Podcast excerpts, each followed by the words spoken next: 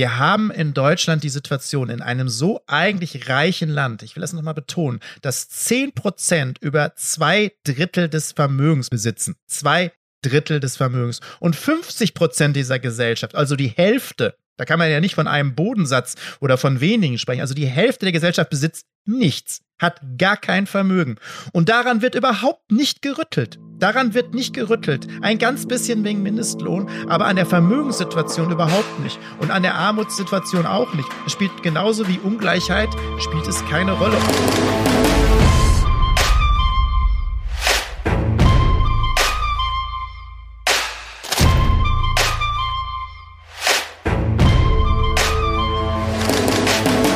Hallo und herzlich willkommen zur heutigen Lobbyland-Folge, der zehnten Folge, etwas außerhalb der Reihe, aber wir wollen doch nochmal einen Blick auf die aktuellen Entwicklungen im Bereich der Regierungsbildung werfen. Und da gibt es ein paar Neuigkeiten, genauer gesagt 177 Seiten. Hallo Marco. Hallo Sabrina. Ja, kleines Jubiläum heute, ne? Schon zehnte Folge. Mhm, in der Tat. Und eine besondere, genau. Ja, unser ähm, Thema der heutigen Sendung ist ja mehr Fortschritt wagen.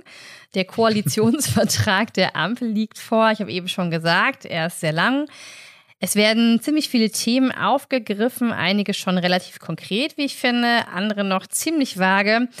Ähm, das wollen wir uns in der heutigen Sendung mal etwas genauer anschauen. Keine Angst, wir gehen jetzt nicht die 177 Seiten durch, aber schauen uns doch mal ein paar richtungsweisende Vorhaben an, an denen man schon ganz gut ablesen kann, welche Richtung hier eingeschlagen wird und was wir erwarten dürfen. Marco, hast du die 177 Seiten gelesen?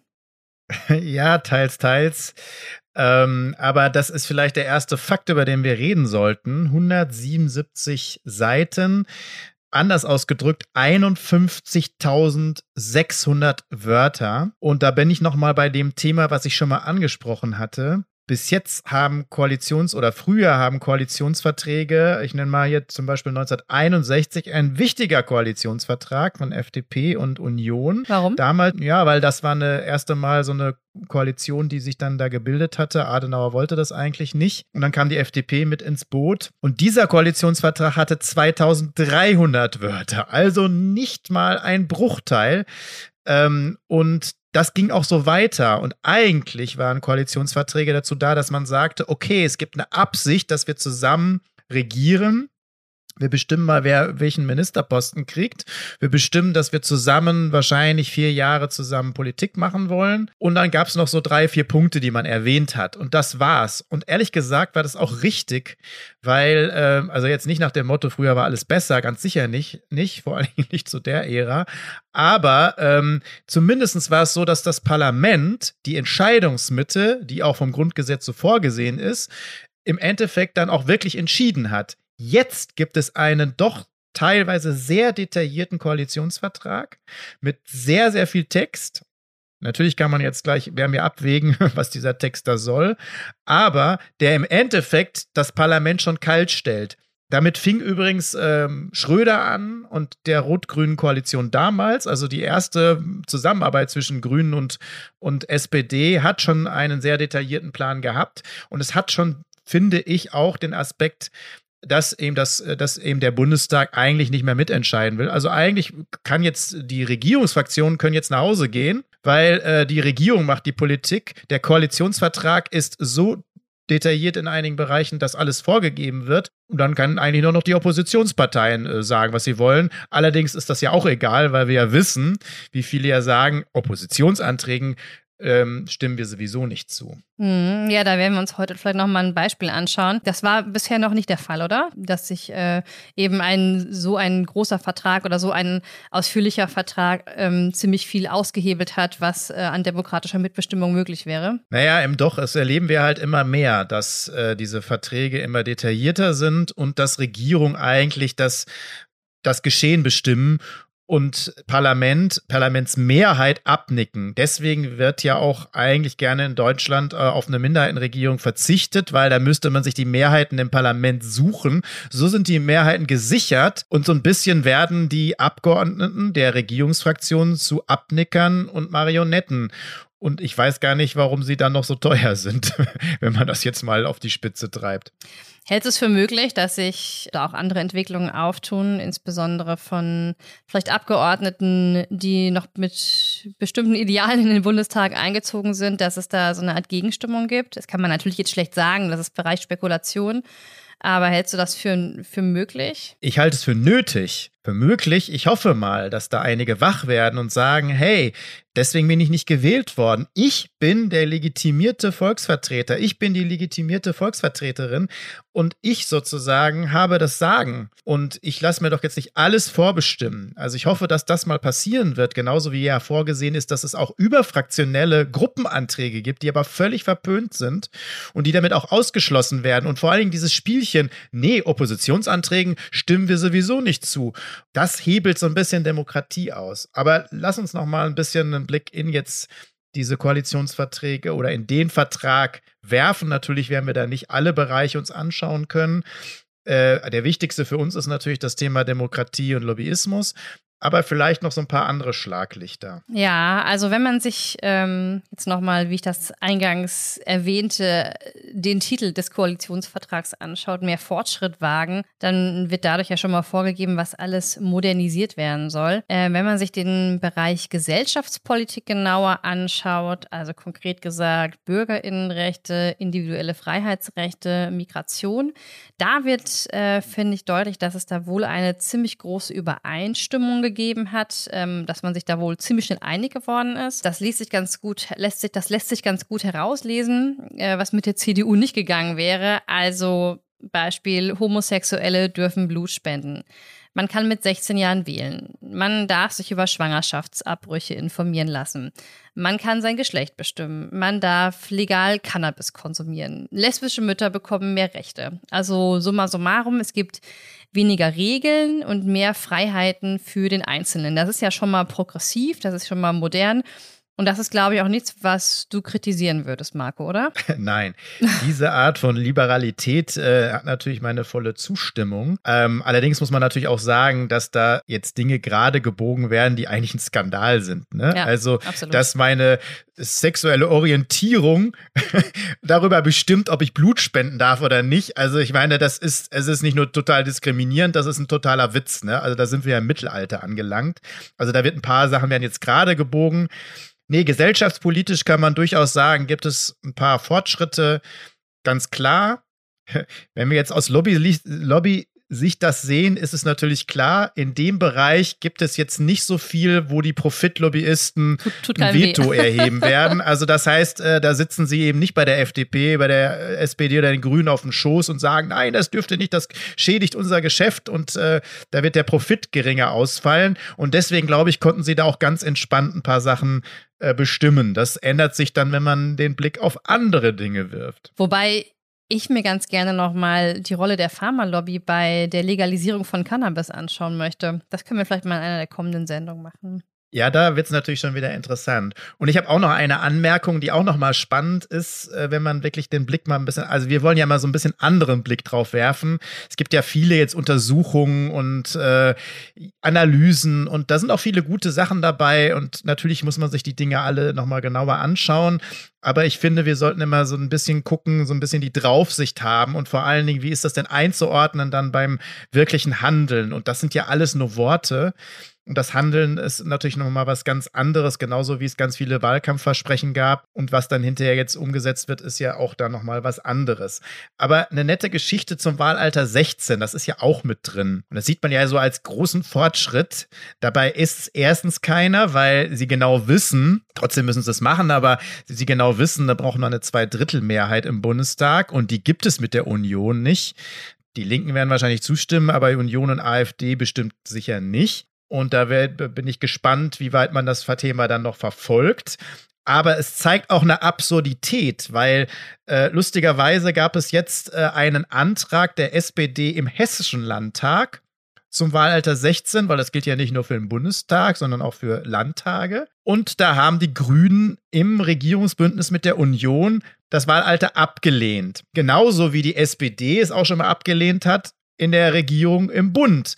Und dann wurde die grüne Abgeordnete, eine grüne Abgeordnete gefragt, naja, warum denn die Grünen nicht für das Wahlalter 16 sind? Doch, das sind wir, ja, aber warum haben sie denn abgelehnt? Ja, weil der Koalitionspartner das noch nicht will. Aber dafür sind wir im Bund dafür. Das heißt, man schiebt sich überall diesen Peter zu Nee, also da sind wir nicht dafür. In dem Land sind wir schon dafür. In, in, der Regierungskonstellation sind wir aber doch nicht dafür. Und das zeigt wieder, und übrigens wieder ihr Originalsatz. Wir haben den ja schon von Röttgen gehabt und von anderen auf Bundesebene. Ihr Originalsatz war wieder, wir stimmen doch keinen Oppositionsanträgen zu. Und ich finde, genau das darf man in der Demokratie nicht nur nicht sagen, sondern auch nicht tun. So, entweder ist man für Wahlalter 16, dann muss man es irgendwie zur Not ausklammern in der, im Regierungsbündnis, aber das geht dann nicht auf der einen Seite dafür zu sein, auf der anderen Seite dagegen zu sein.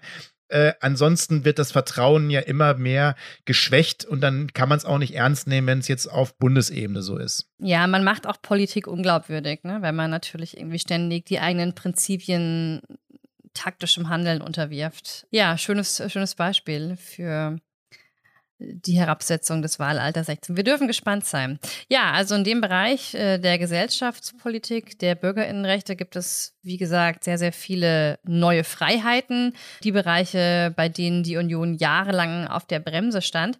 Ähm, wenn man sich den sozialen Bereich anschaut, dann ist das eigentlich der Bereich, wo man merkt, dass es relativ wenig Einigkeit gegeben hat oder anders gesagt, ähm, die Einigkeit nicht viel zu machen, entgegen dem, was man im Wahlkampf äh, versprochen hat, vor allem äh, die SPD. Das hat mich ähm, schon sehr stark gewundert. Also hier ist der ähm, Aufbruchswille äh, nicht wirklich zu spüren.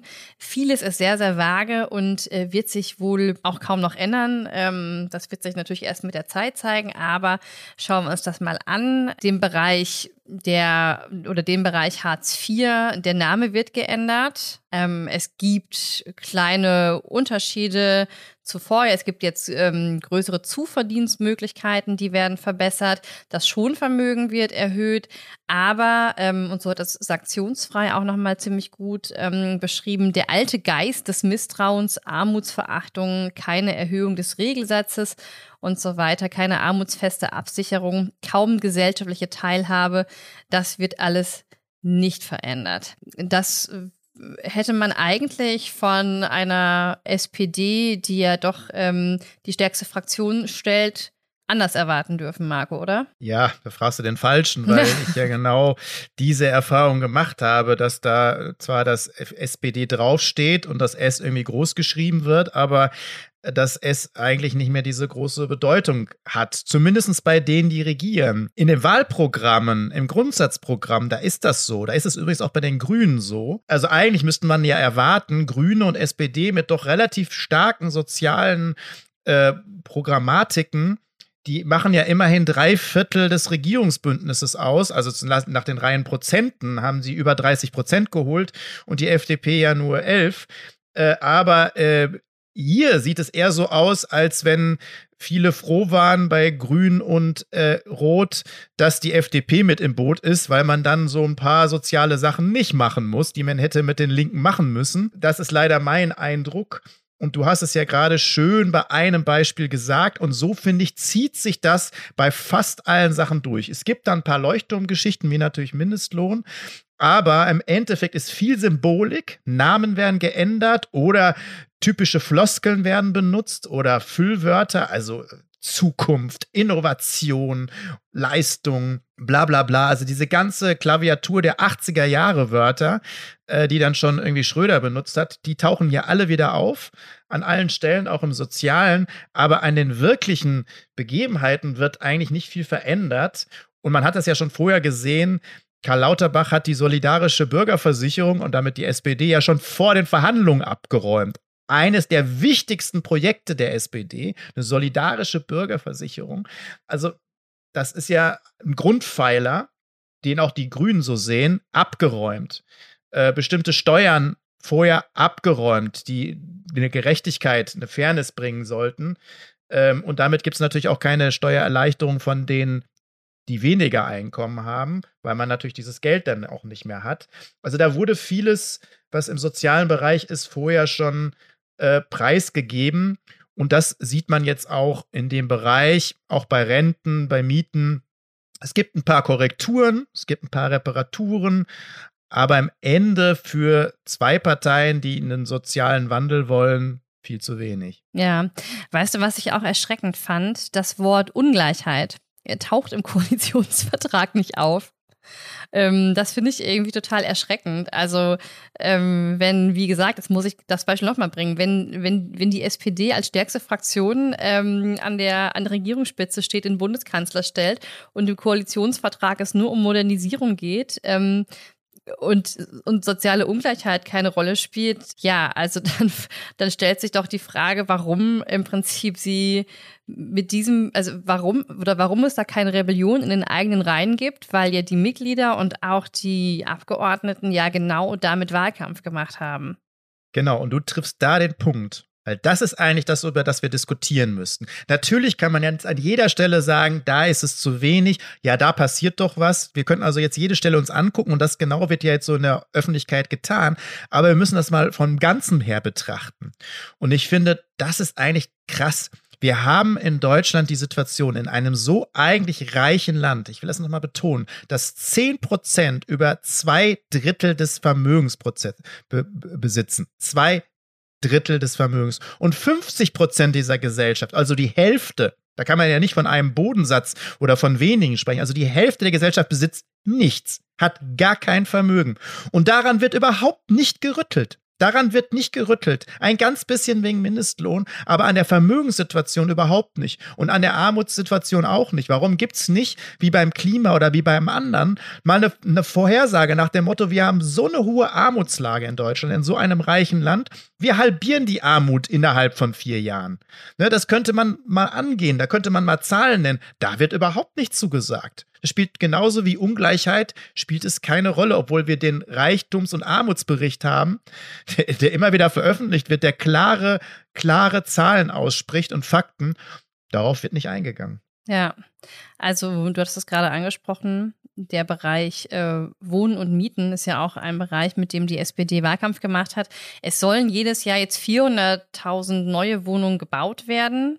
Das ist natürlich schön, bringt aber letztendlich um mal so ein Beispiel zu nehmen, dem homosexuellen Leiharbeiter äh, auch nichts, ne? Wenn er Blut spenden darf, aber sich irgendwie die Miete nicht mehr leisten kann und noch in denselben schlechten Arbeitsbedingungen leben muss. Von daher, ähm, ja, hätte ich mir da doch, hätte ich da doch von den beiden Parteien, die genau mit sozialer Politik Wahlkampf gemacht haben, etwas mehr erwartet. Aber gut, dieser Bereich ist, wie gesagt, sehr, sehr vage formuliert und ähm, wir werden das beobachten, was da noch kommt oder ob was kommt. Was mich total gewundert hat, naja, auf den ersten Blick, auf den zweiten eigentlich auch nicht mehr. Bewaffnete Drohnen sind im Koalitionsvertrag festgeschrieben. Ja, also da müsste Die Friedenspartei jedem, der Grünen. jeden, jeden einigermaßen friedlich eingestellten äh, Grünen und Sozialdemokraten ja wirklich die Nackenhaare hochgehen.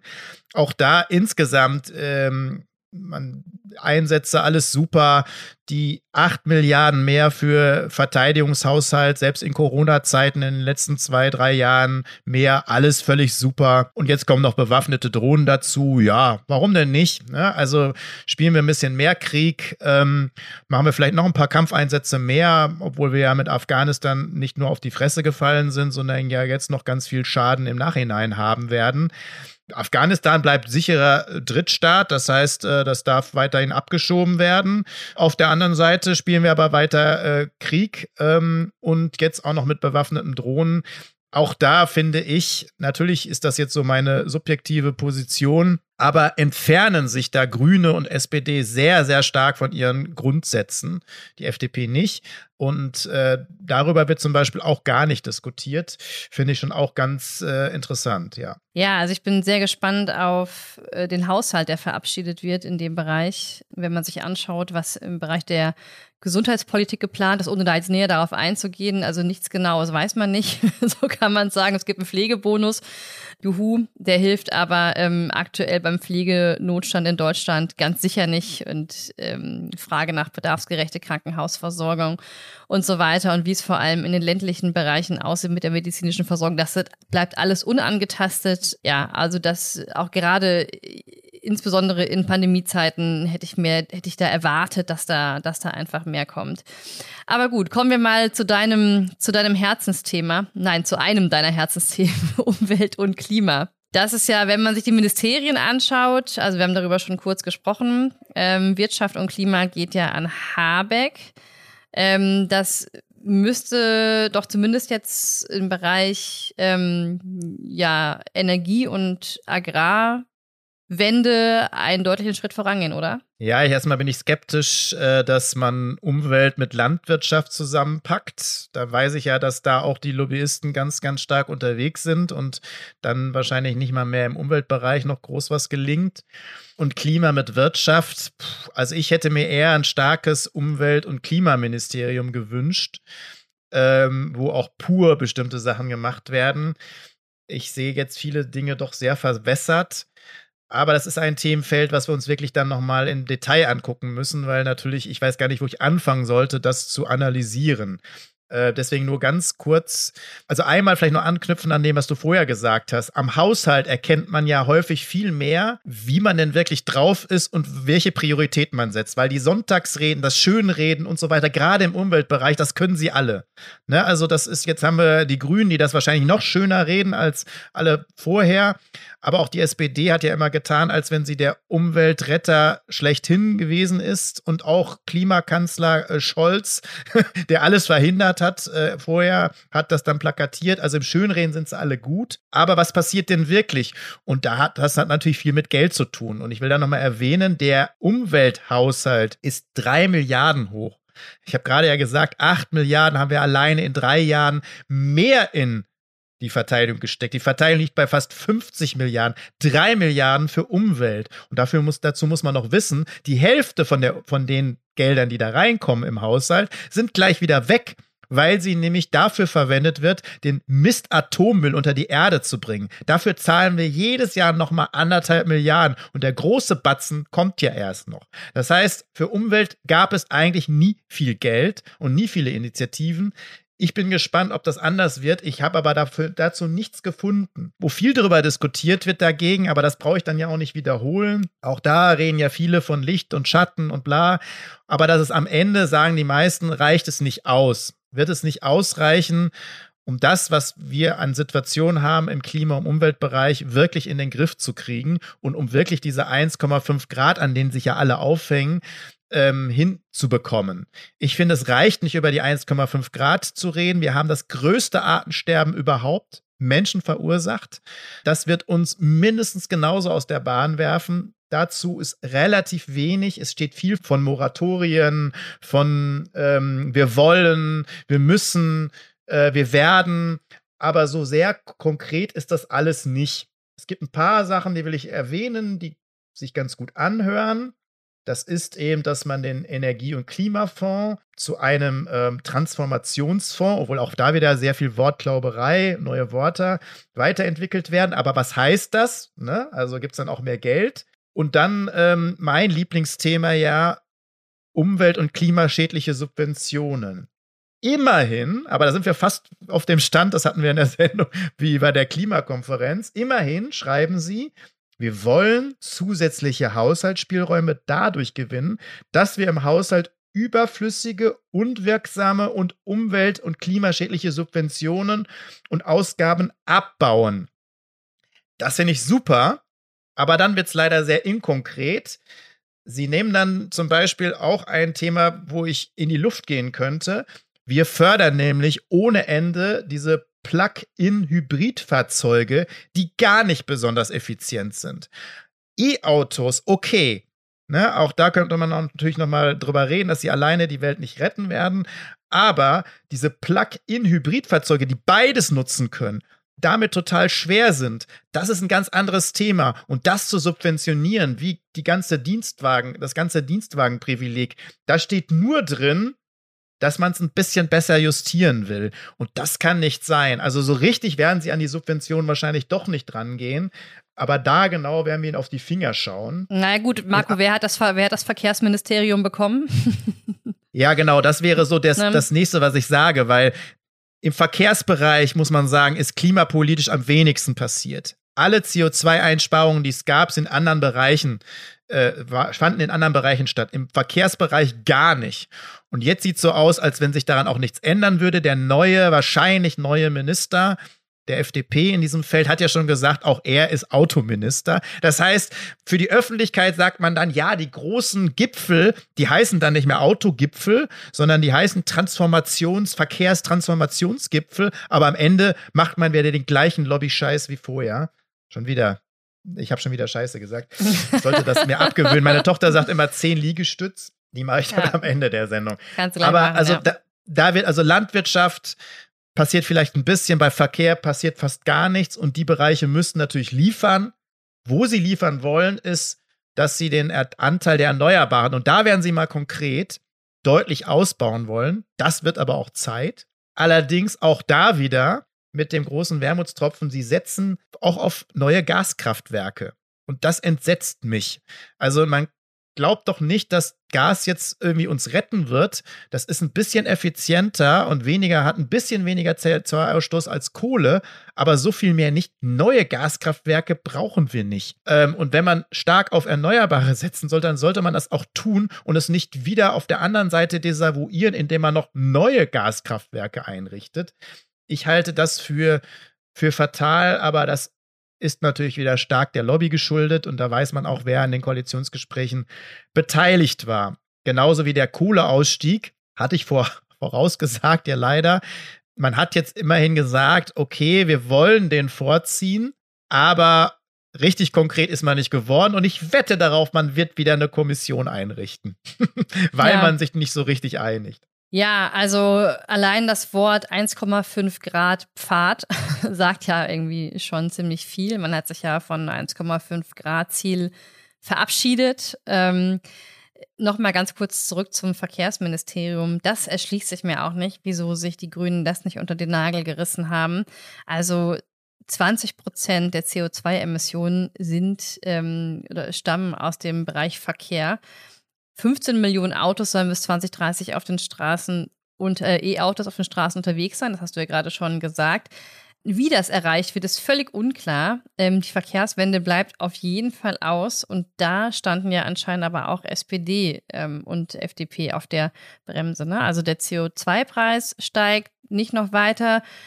Ähm, das Dieselprivileg wird nicht abgeschafft und die Pendlerpauschale auch nicht. Wobei man da natürlich auch sagen kann, das hat natürlich auch immer eine, eine soziale Komponente. Ne? Also jemand, der ähm, es sich einfach nicht leisten kann, in der teuren Großstadt zu wohnen, aber darauf angewiesen ist, ähm, mit dem Auto dahin zu fahren, weil er vielleicht noch schlecht angebunden ist, ähm, für den ist das natürlich wichtig. Also trotzdem kann man diese Bereiche anders denken, innovativer denken und ähm, da muss ein bisschen, da muss irgendwie ein bisschen mehr kommen.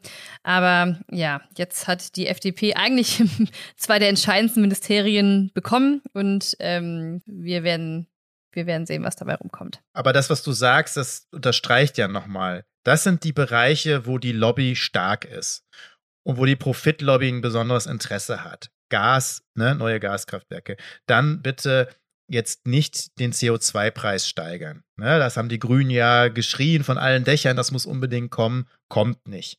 Ähm, Pendlerpauschale, ja, bin ich auch eher gespalten.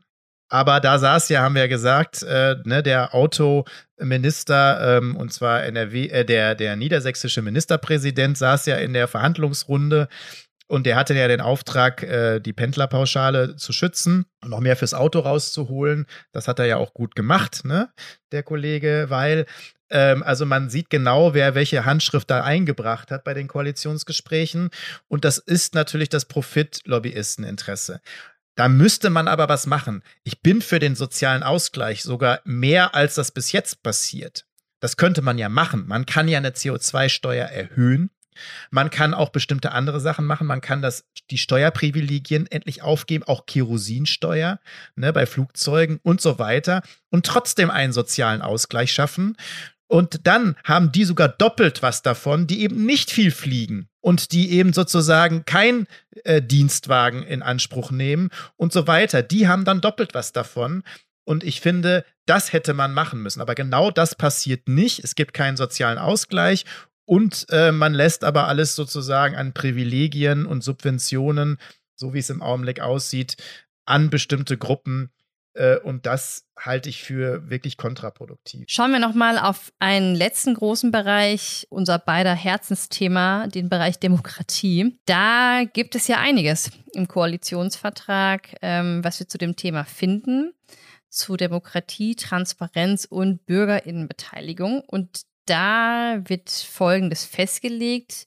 Bürgerräte sollen fest etabliert werden und der Bundestag soll sich mit den Ergebnissen befassen. Das wäre ja ein erster Schritt der Institutionalisierung, Marco, oder? Ja, das stimmt. Äh, Finde ich auch erstmal sehr gut. Das hatten sie schon bei den Sondierungen äh, mit reingeschrieben. Und das ist jetzt auch wirklich im Koalitionspapier rausgekommen. Aber natürlich wieder sehr schwammig. Jetzt haben wir ja schon sowas wie ein Klimarat gehabt und einen Bürgerinnenrat, wo viele gute Dinge besprochen und beschlossen worden sind, aber am Ende passierte nichts, weil es keinen interessiert hat. Jetzt soll es den Bundestag interessieren, aber was heißt interessieren? Und da, da hätte man sehr konkret werden müssen, wenn man es wirklich ernst meint. Weil ein Bürgerinnenrat, ja schön, aber wenn die Ergebnisse dieses Bürgerinnenrates keine Relevanz haben im politischen Geschehen, sondern nur vorgetragen werden oder vielleicht einmal diskutiert werden, dann bringt das nichts. Ähm, Petitionen werden auch im Bundestag behandelt. Wir haben das an, in der Sendung schon gemacht, das steht auch nochmal sehr deutlich in meinem Buch. Fast keine Petition hat es in ein Gesetzgebungsverfahren geschafft. Das heißt, es müsste wirklich konkretisiert werden, dass ein Ergebnis eines Bürgerinnenrats dann auch als Gesetzesinitiative in den Bundestag gebracht wird. Das brauchen wir. Aber zumindest ist, sage ich mal, das Tor offen, um das zu erreichen. Von daher, das schon mal wichtig. Aber da brauchen wir wirklich was Konkretes und wieder nicht nur Worthülsen ja, wir beschäftigen uns im Bundestag damit. Ja, man beschäftigt sich mit so viel Mist und so viel Sachen im Bundestag, die am Ende alle verpuffen. Äh, das reicht nicht. Ja, also das Petitionsrecht hattest du gerade angesprochen, das soll ja gestärkt werden, genau, wie ist offen. Äh, was auch gestärkt ja, genau. werden soll. Aber das ähm, ist wichtig. Ja, ganz kurz, das, was auch gestärkt werden soll, ist das Gemeinnützigkeitsrecht. Und da bin ich wirklich sehr, sehr gespannt, was da rauskommt. Denn ähm, gemeinnützige Vereine, NGOs sollen sich jetzt zu tagespolitischen Geschehnissen äußern dürfen, also sollen sich jetzt politisch äußern dürfen. Und das war ja einer der Gründe, warum ihnen die Gemeinnützigkeit entzogen wurde. Wir haben darüber schon gesprochen in einem unserer ersten, in einer unserer ersten Folgen, also Compact zum Beispiel. Und ähm, das geschah ja auch deshalb, weil Olaf Scholz da die Reform der Gemeinnützigkeit verhindert hat. Und ich bin sehr, sehr gespannt, ob das jetzt unter ihm als Bundeskanzler wieder rückgängig gemacht wird. Oder ob es da nicht doch wieder Schlupflöcher gibt und Ausnahmen. Und ähm, ja, also das betrifft Kampak, das betrifft Attac. Und wer ist der Dritte im Bunde? Ach, es gab schon einige, die, denen die Gemeinnützigkeit aberkannt worden ist. Selbst äh, den, ähm, den Verfolgten von Nazi-Regime ähm, und den Nachfolgeorganisationen. Also da gab es ja einige Einschränkungen. Change. Und, und, und eigentlich betrifft es alle weil ich glaube, das ist ganz zentral und das war auch einer meiner wichtigsten Forderungen. Die Gemeinnützigkeit muss gestärkt werden und natürlich müssen sich Organisationen politisch äußern. Wenn man sich zur Demokratie äußert, dann ist das Politik, nichts anderes und das muss natürlich möglich sein äh, das zu tun. Ich finde eher, wie gesagt, man muss, äh, da kommen wir ja gleich nochmal zu, an die Rechte der, der Parteien ran, die sozusagen eine Allmacht haben in Deutschland und alles dürfen und äh, auf der anderen Seite die Vereine eben nicht. Und da muss, ein, muss, ein, muss eine Waffengleichheit her.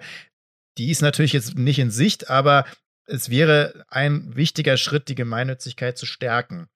Ich würde aber gerne noch einen Schritt ähm, nochmal rausgehen aus ähm, und so eine Gesamtbetrachtung haben, was das Thema Demokratie, äh, Transparenz, Lobby, also unsere Themen angeht. Also sie werden erwähnt im Koalitionsvertrag. Da kann man ja schon mal froh sein. Und es gibt ein paar Punkte, du hast jetzt zwei angesprochen, die sich auch schon mal stärken. Aber was ich interessant finde, ist ja immer, und darüber wird meistens dann nicht geredet, wie ist denn die Formulierung und wo findet sich das im Koalitionsvertrag und was für eine Gewichtung nimmt es da ein. Und da finde ich schon mal gar nicht so gut, dass ähm, man dieses eigentlich ein bisschen unter ferner Liefen findet. Also da finde ich, müsste doch das eigentlich weiter vorne stehen. Aber das tut es nicht, sondern es gibt ähm, diese Überschrift moderner Staat, digitaler Aufbruch, Innovation. Das ist das, was ich mit 80er Jahre beschrieben habe, wo man wieder Floskeln bringt, ne? Ja, alle wollen modernen Staat. Alle wollen, also ich weiß nicht, wie viele Regierungen vom digitalen Aufbruch gesprochen haben und wo wir stehen, das wissen wir, wissen wir alle selbst. Und von Innovation, ich weiß nicht, spricht man, glaube ich, schon seit 40 Jahren. Und am Ende kommt nichts raus. Das ist die Überschrift. Darin versteckt sich dann das Thema Demokratie. Aber bevor es dann um lebendige Demokratie geht, also um die es eigentlich wirklich gehen müsste, steht dann noch Verwaltungsmodernisierung. Also selbst die Verwaltungsmodernisierung ist wichtiger als eine lebendige Demokratie. Das finde ich sehr, sehr schwierig. Aber gucken wir uns jetzt die lebendige Demokratie an. Bürgerinnenräte hast du angesprochen, Gemeinnützigkeit. Ähm, gibt noch ein paar andere äh, Dinge. Lobbyregister, wie sieht es da aus? Genau, Fortschritt. Immerhin erkennen sie an, dass das Lobbyregister nicht gut war und dass es jetzt nachgeschärft wird. Also einerseits die Anerkennung, was ja vorher klar war, dass SPD und Union da ein Witzregister gemacht haben. Aber nachgeschärft ist wieder sowas. Ja, dann wird man wahrscheinlich irgendwo ein bisschen was machen und dann wird es ein bisschen besser, aber immer noch nicht gut. Und Wirksamer ich, wäre hier ein Stichwort, ne? Ja, nee, ich finde, man hätte da schon sagen, wenn man schon so detailliert ist an allen Punkten, warum denn nicht da? Ne, dann hätte man auch sagen können, an welchen Punkten was gemacht werden muss.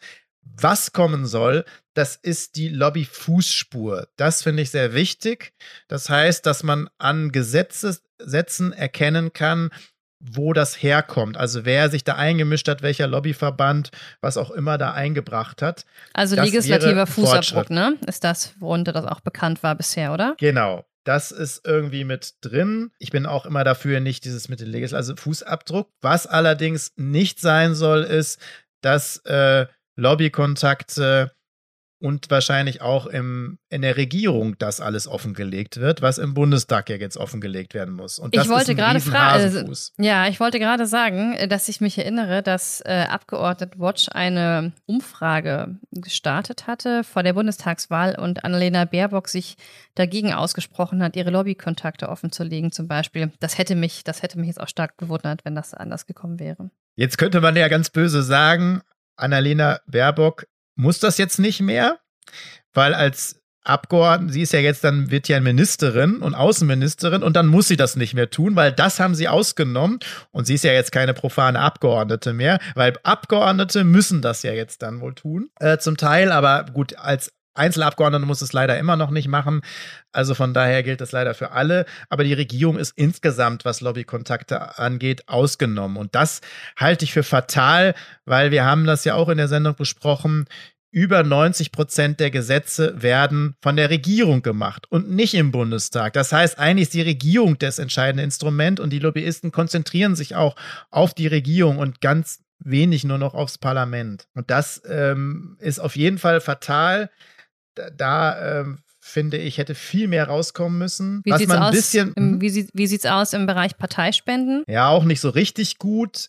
Parteisponsoring soll etwas transparenter gemacht werden, aber eine Eingrenzung gibt es nicht und Parteispenden auch nicht. Auch da eigentlich doch die Grünen stark dafür, die SPD auch dafür, und nochmal, sie bilden drei Viertel in dieser Regierung. Und da sage ich ganz klar, das wollten die nicht. Das liegt nicht an der FDP. Das wollten sie nicht, diese Eingrenzung. Sie wollten nicht nur die FDP, die will es natürlich auch nicht. Ne, die wollen nicht, dass die Parteispenden reduziert werden, dass, dass sie gekappt werden ab einer bestimmten Höhe, dass das Parteisponsoring gekappt wird. Sie wollen weiter die Kohle kriegen von Lobbyisten, und zwar in Millionenhöhe, damit sie sozusagen ihre Parteiarbeit machen können. Und das halte ich für fatal. Das müsste endlich weg. Mann, wir leben 2000 2021 und bald 2022. Und wenn selbst eine Ampel das nicht hinkriegt, dann sehe ich da wirklich weiterhin Tür und Tor für, für Lobbyisten geöffnet. Ja, und ich meine, darüber haben wir auch schon jetzt wirklich sehr oft gesprochen. Wir werden die anstehenden Transformationen in dieser Gesellschaft vor allem im Bereich Klima, nicht mit diesem Lobbyistennetzwerk hinbekommen. Das schaffen wir nicht. Und ähm, an der Stelle finde ich, auch wenn die jetzt vielleicht in der Öffentlichkeit gar nicht so groß diskutiert wurde, sieht man aber, dass sich am System nicht viel ändern wird. Nee, auch sonst ja nicht. Nebenverdienste werden nicht eingeschränkt noch nicht mal transparenter gemacht, so wie es jetzt im Augenblick aussieht. Wir haben ja nur diese Stufen. Und wenn man über dieser einen Stufe ist, weiß man ja gar nicht, sind das 20.000 Euro oder sind das 50.000 Euro. Äh, wir haben dieses Gesetz zwar noch verabschiedet, was es ein bisschen transparenter macht, aber äh, eigentlich dürfen Abgeordnete immer noch alles.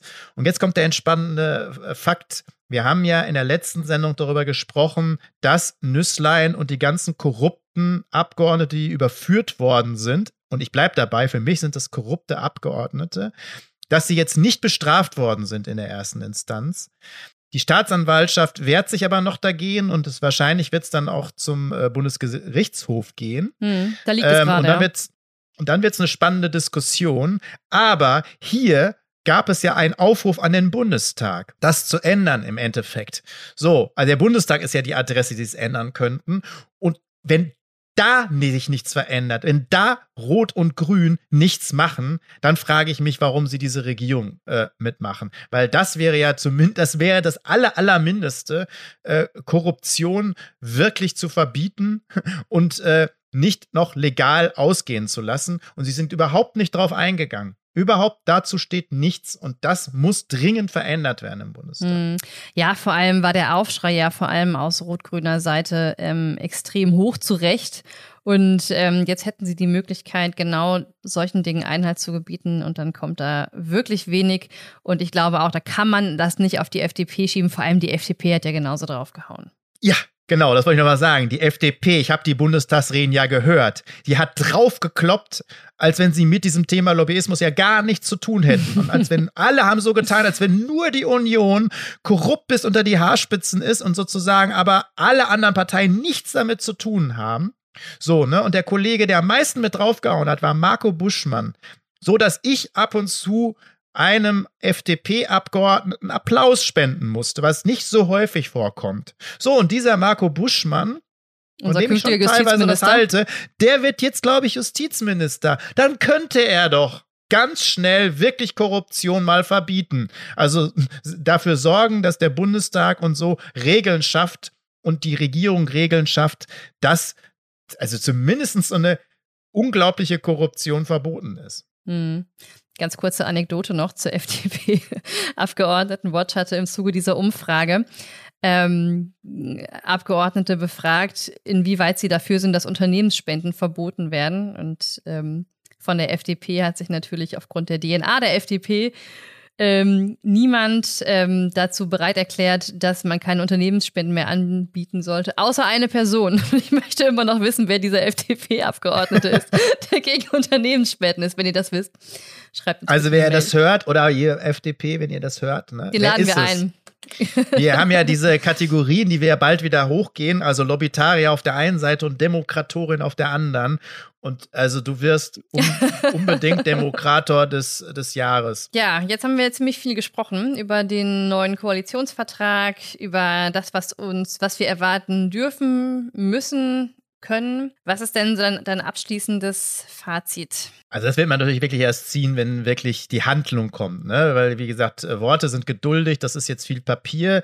Der Bundestag wird geknebelt, das ist schon ein Fazit, ne? Also im Endeffekt, wenn die Abgeordneten sich nicht wehren, dann ähm, wird das so durchgezogen an den Stellen, äh, wo man das will. Das wird auch gerne als Ausrede benutzt, bestimmte Sachen dann nicht machen zu müssen ähm, weil man immer sagt, ja, steht nicht im Koalitionsvertrag. Dabei äh, gibt es ja immer politische Entwicklungen, wo der Bundestag eigentlich handeln müsste. Auf der anderen Seite wird man den da abarbeiten, wo man das denn unbedingt will. Das ist auf jeden Fall leider kein gutes Fazit. Ich will aber ein bisschen auch noch weg, auch von dieser sonst typischen Bewertung mit dem Licht und Schatten. Das könnte ich natürlich jetzt alles sagen, das haben wir auch gemacht. Ne? Da ist ein bisschen Licht, da ist viel Schatten. Natürlich müsste man viel mehr erwarten. Interessanterweise gibt es jetzt so pauschale Kritik, gerade aus Unionskreisen, die sehr lange natürlich hm. bewiesen haben, dass sie es wirklich überhaupt nicht können und richtig machen. Also die sollten sich wirklich zurückhalten. Obwohl ich auch spannend finde, dass auf der anderen Seite der Kollege Olaf Scholz bei den Users darauf hingewiesen hat, dass die Users doch jetzt bitte nicht so viel Kritik üben sollten, was sie übrigens gar nicht getan haben, was sagen. die Ampel, was die Ampel angeht, sondern sie sollten sich lieber auf die Union konzentrieren. Das finde ich allerdings der, das war für mich der Witz des Tages, weil Sorry, also man muss in erster Linie, wenn man Demokratie ernst nimmt, natürlich die, die an der Regierung sind, also die die Macht haben, kritisieren und nicht die Opposition. Also ich werde natürlich, natürlich muss man die Union auch weiter unter die Lupe nehmen, aber im Augenblick konzentriert sich es natürlich auf die Ampel. Aber jetzt nochmal, also dieses Licht und Schatten, das kann man natürlich machen. Jeden Tag, jeden Bereich kann man mal abwerten. Aber ich will mir das mal insgesamt machen. Also genereller machen. Weil ich glaube, wenn man jetzt erwartet hat, und was waren das für Voraussagen? Was wurde nicht alles erzählt? Ihr dürft die kleinen Parteien nicht wählen, äh, ihr müsst taktisch wählen, ihr müsst ähm, den verhindern, den Namen habe ich schon wieder vergessen, der für die Union kandidiert hat. Äh, das geht jetzt um alles. Es geht um alles. Es steht alles auf dem Spiel, liebe Leute. Was wurde da alles fast schon alles gehetzt, würde ich ja sagen. Ne? Also was mhm. wurde alles aufgefahren, als wenn jetzt sozusagen zwei unglaublich unterschiedliche Modelle da auftreten. Und die eine rettet die Welt und das andere ist das Verderben der Welt. Und jetzt sehen wir, es mischt sich alles sehr stark. Es wird wieder irgendwie irgendwo repariert. Es kommt da mal ein bisschen was Neues dazu. Beim gesellschaftlichen Bereich passiert ein bisschen was, bei dem anderen verschiebt sich ein bisschen was. Aber am Ende bleibt das neoliberale Modell, obwohl ich ja immer ein Problem mit diesem neoliberalen Modell habe. Letzte Mal hatten wir eigentlich eher, dass wir haben wir haben keine soziale Marktwirtschaft und wir haben auch keine freie Marktwirtschaft. Wir haben ja eher eine Vetternwirtschaft. Ähm, aber vor allen Dingen haben wir keine soziale und freie. Aber es steht in diesem Koalitionsvertrag, und das sollte man auch nochmal auf der Zunge sich zergehen lassen, und Grüne und SPD haben dazu gestimmt, steht, dass wir eine soziale Marktwirtschaft haben, die wir jetzt weiter zu einer sozial-ökologischen Marktwirtschaft ausweiten wollen. Und das ist totaler Etikettenschwindel. Nein, wir haben diese soziale Marktwirtschaft nicht. Wir haben ein neoliberales Modell und das wird weiter manifestiert. Da gibt es keine Abkehr zu. Da gibt es kleine Reparaturen. Und das muss man sich mal angucken. Und wir haben jetzt mal uns Bereiche angeguckt. Also wenn wir dann sagen, das ist nicht ausreichend, naja, dann sind wir bei Schulnoten 5. Und wenn der Umwelt- und Klimabereich nicht ausreicht, sondern bei fünf liegt, ja, wofür brauchen wir dann die Grünen an der Regierung? Wofür? Und wofür brauchen wir eigentlich die SPD mit jetzt auch noch Kanzler, also der Führungsrolle in der Koalition, wenn wir im sozialen Bereich eigentlich auch kein Alternativmodell haben? Das heißt, es ist leider genau so, dass es eine große Überschneidung gibt zwischen dem konservativen, liberalen SPD-grünen Lager, dass alle das gleiche System eigentlich wollen. Es gibt in der Finanzpolitik gar keine großen Veränderungen. Das ganze System wird aufrechterhalten mit ein paar Korrekturen, mit ein paar Fortschritten, aber am Ende wird das aufrechterhalten. Und das ist kein Alternativmodell. Das ist wirklich kein Alternativmodell. Und von daher glaube ich, brauchen wir in der Demokratie eine große und breite Diskussion außerparlamentarisch, die genau das eben mit aufwertet. In der Demokratie braucht eine wirkliche Alternative und nicht nur Reparaturen. Ja, sehr schönes äh, Schlusswort. In den wichtigsten Aspekten der Generationengerechtigkeit ist das wirklich maximal enttäuschend. ähm, du hast jetzt gerade gesagt, du befürchtest so ein bisschen, dass es darauf hinausläuft, dass ähm, Dinge nicht angegangen werden, die angegangen werden müssen mit Verweis auf äh, steht nicht im Koalitionsvertrag. Man soll ja Dinge an den ihnen innewohnenden Maßstäben messen. Gemessen daran ist vielleicht äh, diese Überschrift äh, des Koalitionsvertrags mehr Fortschritt wagen gar nicht so falsch. Da steht ja nicht mehr Gerechtigkeit wagen, mehr Solidarität, oder so weiter. Ähm, aber ähm, insgesamt dafür, dass das von einer roten ähm, Fraktion, von einer rot-grünen Mehrheit getragen wird, ist das Ganze unterm Strich wirklich ähm, enttäuschend und ähm, leider in vielen Bereichen greift es viel zu kurz, wenn wir auch die positiven Aspekte, die es ja gibt, die aber längst überfällig waren, im Bereich der Freiheitsrechte ja doch nochmal hervorheben wollen. Ich glaube, wir sind am Ende unserer Sendung angekommen. Marco, haben wir noch was vergessen, ja. was wir noch zu diesem Vertrag sagen müssen? Wir haben ganz, ganz viel vergessen, ähm, aber wir werden ja auch weitermachen und man wird sich das natürlich in den Einzelbereichen anschauen. Wichtigster Aspekt für uns war ja, wie gesagt, der Bereich Lobbyismus, Transparenz, Demokratie und äh, ja, ähm, Begriffe, äh, bestimmte Begriffe will ich dann einfach auch nicht mehr hören. Also für mich ist es weiterhin eine Ermächtigung äh, der Regierung gegenüber dem Parlament. Ähm, das steht für mich im Vordergrund. Und genau davon müssen wir wegkommen. Und die, die eine Regierung, die das mal schafft, davon wegzukommen, äh, die kriegt nur noch Lobs und Likes von mir. Apropos Lobs und Likes. Wenn es euch gefallen hat, ähm, ne, lasst ein paar Likes da, empfiehlt uns weiter. Wir haben jetzt äh, eine praktisch eine Sondersendung hinterhergeschickt. Wir waren ja eigentlich letzte Woche schon am Start. Ähm, und wir werden sicherlich noch eine Sendung äh, vor Weihnachten hinkriegen. Lasst euch nicht entmutigen, sondern macht mit, mischt euch ein, weil genau diese Zivilgesellschaft brauchen wir jetzt. Und ein Einteils Einfallstor, das haben wir ja benannt, könnten die Bürgerinnenräte sein. Da setze ich ein bisschen drauf. Und die Zivilgesellschaft mit vielleicht Vereinen, die gemeinnützig bleiben dürfen oder werden können. Ich glaube, das brauchen wir mehr denn je.